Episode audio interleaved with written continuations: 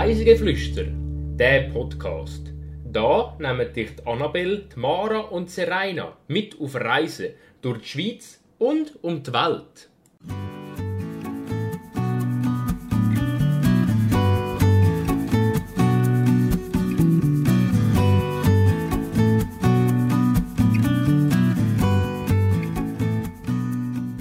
Wir erkunden den Monte Verità und schmecken frisch gemachte Varoni. Diese Woche entführen wir euch auf Ascona. Herzlich willkommen zur 21. Folge von Reisegeflüster. Heute reisen wir mit der Mara. Hallo Annabelle. Wir reisen heute das erste Mal in die italienische Schweiz, nämlich ins Tessin. Mara, bist du auch schon mal im Tessin gewesen? und was hat dir dort am besten gefallen? Uh, das ist eine schwierige Frage. Also ich war schon ein paar Mal im Tessin, gewesen, aber mein, früher war ich noch recht klein gewesen und wir sind oft einfach weg den Maroni-Wälder gegangen. Wo ich aber schon ein bisschen älter war, bin, bin ich dann mal auf Lugano gegangen und es hat mir sehr gut gefallen, muss ich sagen. Also bei den Maroni können wir gerade anschliessen. Die werden in meinem Reisebericht auch noch ein paar Mal vorkommen. Weil wir sind zur Herbstzeit dort hergegangen. Und dann ist das ein grosses Thema. Die Wahrheit oder gelogen? Was ist es jetzt? Ich habe das mal zwei falsche Behauptungen mitgebracht und eine wahre. Und zwar haben wir auf unserer Reise ein bisschen Pech mit dem Wetter und haben nicht typisch fürs Tessin ist eigentlich schönes Wetter, haben wir eher, hat es bei uns sehr oft geregnet. Das ist meine erste Behauptung. Meine zweite Behauptung ist, wir haben eine Wanderung gemacht und haben auf dem Weg, auf dem Wanderweg ganz viel Esskastanien gesammelt und haben dann die Hai äh, Maroni daraus gemacht. Also sie im Backofen wärmt. Äh, und meine dritte Behauptung ist, es gibt die Insel Di Brisago und äh, aus zeitlichen Gründen haben wir es aber nicht geschafft, auf die Insel zu gehen. Was denkst du? Oh, also es ist, es ist alles möglich, was du gerade gesagt hast. Also ich war auch schon im Tessin und es hat geregnet. Aber ich würde sagen, die zweite Behauptung ist sicher falsch. Nein, wahr. Also ich habe das sicher gemacht, weil ich kann mir nicht vorstellen, dass er noch nie im Tessin beim Wandern Maroni gesammelt hat, weil das haben wir immer gemacht. Und da kann mir wirklich nicht vorstellen, dass wir das nicht gemacht haben. Und weil du gesagt hast, zwei sind falsch und eine ist richtig, müssen dementsprechend die anderen zwei falsch sein. Da hast du recht. Ähm, ich habe das ehrlich gesagt noch nie gemacht bei einer Wanderung, ähm, gross Maroni sammeln und nachher die Heidi äh, machen. Wir mussten dann zuerst mal die Heidi ein Rezept suchen, wie das geht. Ist ja nicht so schwierig, aber wenn man es halt noch nie gemacht hat. Ähm, aber ich bin dort wirklich die ganze Zeit so, oh, da hat sie Kastanie, da hat sie Kastanie, da hat sie ständig am Sammeln gewesen. Und ähm, ja, genau. Und äh, wir haben eigentlich recht Glück gehabt mit dem Wetter. Also mehrheitlich schön. Und wir sind auch auf der Insel Brisago, wo ich nachher etwas dazu erzähle.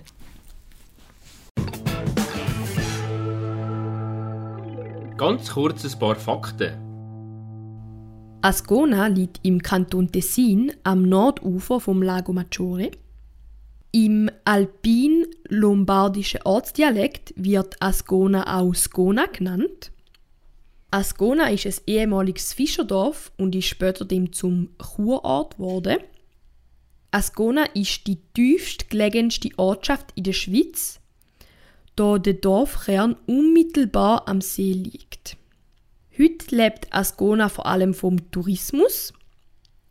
Jedes Jahr findet eine Musikwoche in Ascona statt, sowie im Sommer ein Strassenfestival und zwar Jazz Ascona. Der Hügel über Ascona, der Monte Verita, hat in der ersten Hälfte des 20. Jahrhunderts eine große kulturelle Bedeutung gehabt. Dann kommen wir jetzt zum Reisebericht. Ich habe festgestellt, als ich die Folge vorbereitet habe, dass es doch schon ein Zeit her ist, wo wir die Reise gemacht haben, nämlich im Oktober 2017. Und es gar nicht so einfach war, um alles wieder zusammenzubekommen, aber so mit Fotos habe ich es geschafft. Und ähm, wir sind vor allem äh, auf dem Monte Verita gewesen, darum geht die Folge hauptsächlich um den Hügel. Ähm, aber ich erzähle euch dann noch etwas über das Rundum. Und so sind wir eben auch in Ascona selber sind wir gar nicht groß gewesen. Also klar, wir sind im Dorf gewesen und das ist auch sehr, sehr schön und wir sind am See gewesen. Äh, spannend war, während wir dort waren, hat es ein Kastanienfest gegeben. Und das hat alles, was man sich vorstellen kann mit Kastanien gibt es dort. Also man kann sehr gut essen. äh, und sonst ist es einfach so ein typischer eigentlich ein Markt, äh, wo lokale handwerkliche Produkte verkauft werden. Und es ist halt direkt am See. Haben da bei dem Markt dann auch zugelangt und euch auch noch was gekauft für daheim oder nur ein bisschen dort geschneuert? Ehrlich gesagt nicht mehr ganz sicher. Wir haben aber, glaube ich, sicher äh, Maroni gekauft und sie dann dort gegessen, also heiße Maroni. Ähm, aber ähm, gross Maroni kaufen sind wir nicht, weil wir eben Plan hatten, dann später noch einen Maroni-Weg zu machen und dementsprechend selber zu sammeln und selber zu, ähm, äh, dann zu machen und somit haben wir dann dort keine gekauft, aber ich glaube, wir haben ein paar Spezialitäten doch gekauft, aber ich weiß nicht mehr genau, welche. Dann kommen wir zum Monte Verita. Auf Deutsch heißt das Wahrheitsberg oder Berg der Wahrheit. Und es ist ein Hügel mit 321 Meter über Meer, also nicht sehr hoch. Der Monte Verita ist vor allem für die kulturgeschichtliche Bedeutung bekannt. Auf dem Monte Verita hat eine Siedlungsgemeinschaft gelebt, wo sich vegan und vegetarisch ernährt hat als Grundlage.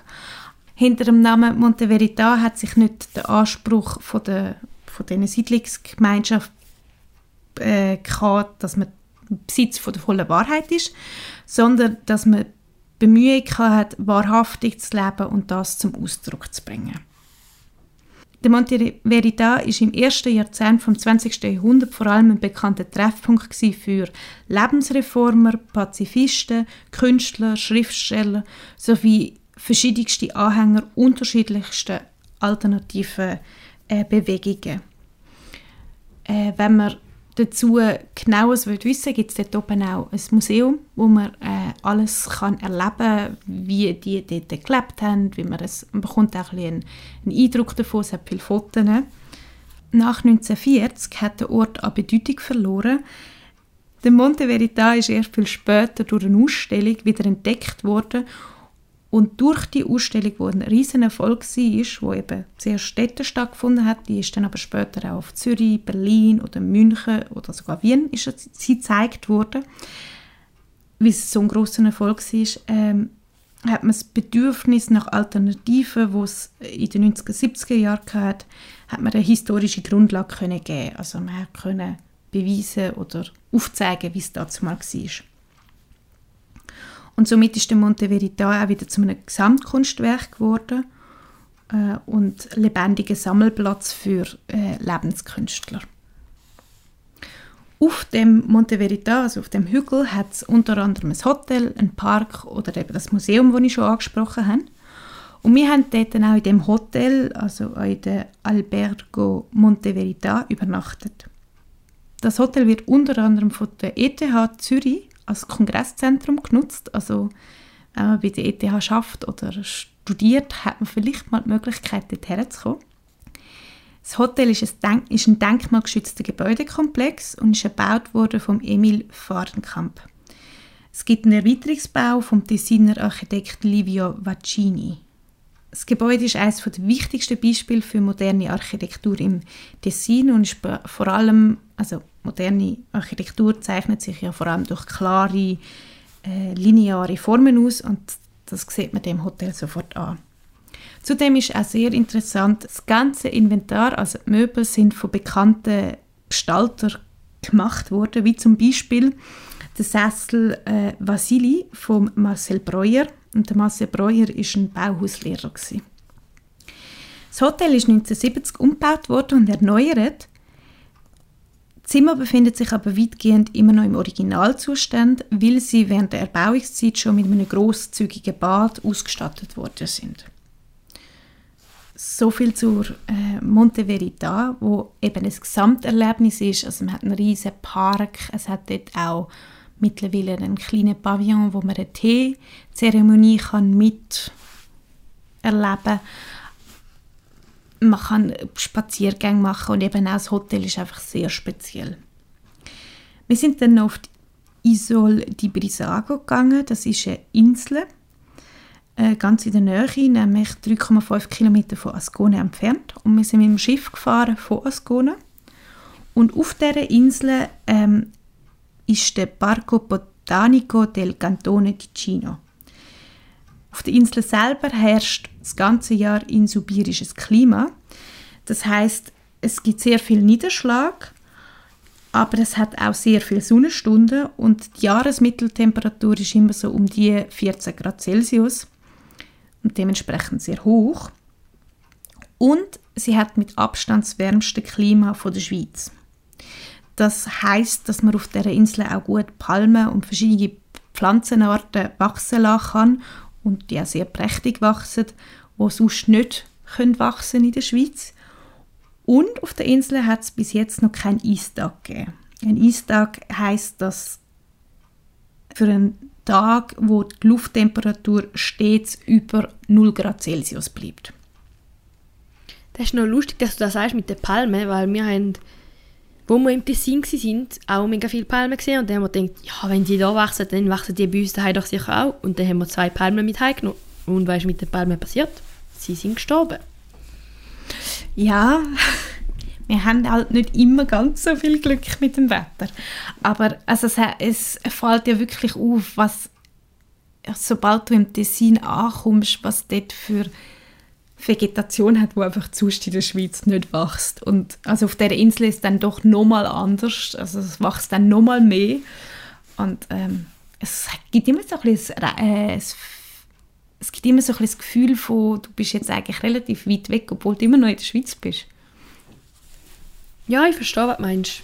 Seit 1949 ist übrigens die Insel erst für die Öffentlichkeit offen, also zugänglich gemacht worden, weil sie dann verkauft worden ist an Kanton Tessin. Vorher haben dort verschiedene Private äh, die Insel besessen. Wir sind dann auch noch in Locarno gewesen. Allgemein im Tessin lohnt es sich im Herbst äh, Themenweg zur Kastanie zu machen, also entweder durch den Kastanienhain oder es gibt eben auch verschiedene einfach Zugkastanien. Und wir sind in Locarno auf dem Hausberg, gewesen, das ist der Cimetta, und haben dort äh, einen Kastanienweg besucht. Auf der Cimetta selber führt eine Seilbahn Kabine, Talstation und Bergstation sind auch nochmal sehr interessant, weil sie sind alle vom Tessiner Architekt Mario Botta entworfen worden und somit auch nochmal sehenswert. Es ist lustig, dass, ja auch, dass du auch noch in Lugano bist, weil dort habe ich ja gesagt, ist eigentlich so das Einzige, wo ich mich noch so richtig erinnern kann. Ich habe mich noch daran erinnert, dass mir das so mega gefallen hat, dass halt eben die Altstadt so direkt am See ist und es ist irgendwie mega herzig sind. Es ist so ein eine größere Stadt.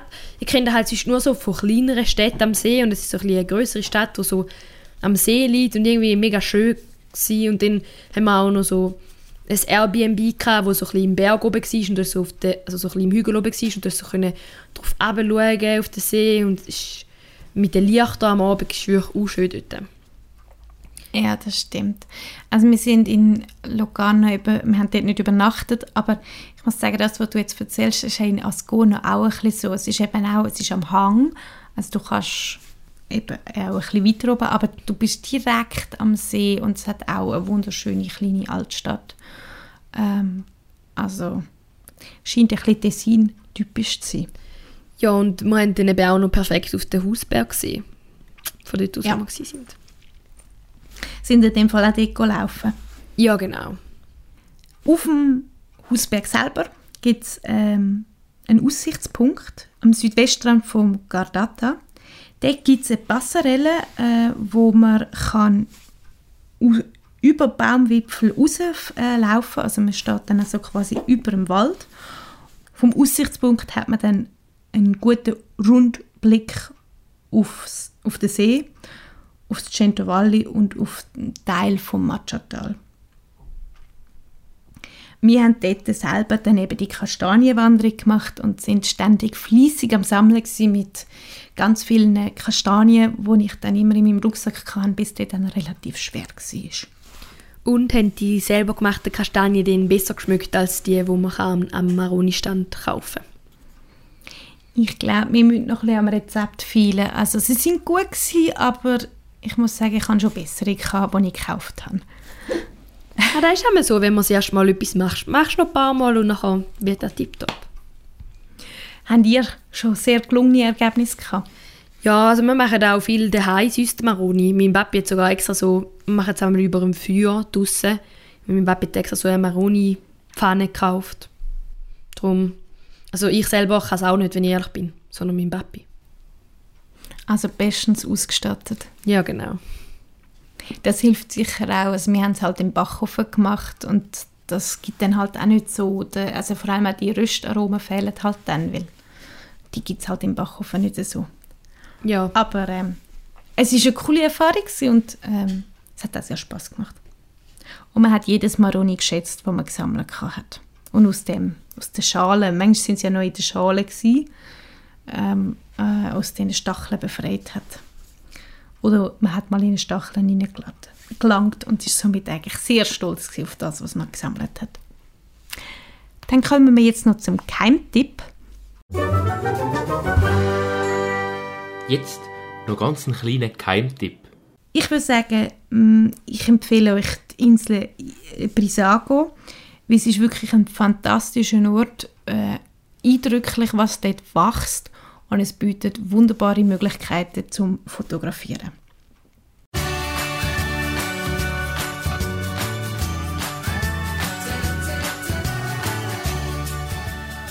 Jetzt kommen eure Geschichten. Bist du schon mal im Tessin, respektive in Ascona, auf dem Monte Verita, auf der Insel Brisago oder in Locarno gsi und hast eine Geschichte oder etwas Spezielles, das wir noch nicht erzählt haben, dann schick es uns an reisegeflüster.podcast.gmail.com oder schick uns eine Direktmessage an Instagram, dort heissen wir reisegeflüster.podcast. Wir freuen uns schon sehr auf eure Geschichten. Für die Playlist gehen wir wieder mal in die klassische Richtung. Und zwar habe ich euch den Komponist Richard Strauss mitgebracht. Er ist auch jemand von der grossen Persönlichkeiten, wo auf Monte Verita mal war. Und von ihm habe ich euch die Sonate für Cello und Klavier in F-Dur mitgebracht, Opus 6. Nächste Folge wird wieder eine Spezialfolge. Wir reisen also zu dritt über Grenzen hinaus. Aber wo es hingeht, das erzählen wir euch erst nächstes Mal. Wir freuen uns, wenn ihr wieder mit uns reist und aus dem Alltag flüchtet. Tschüss! ciao!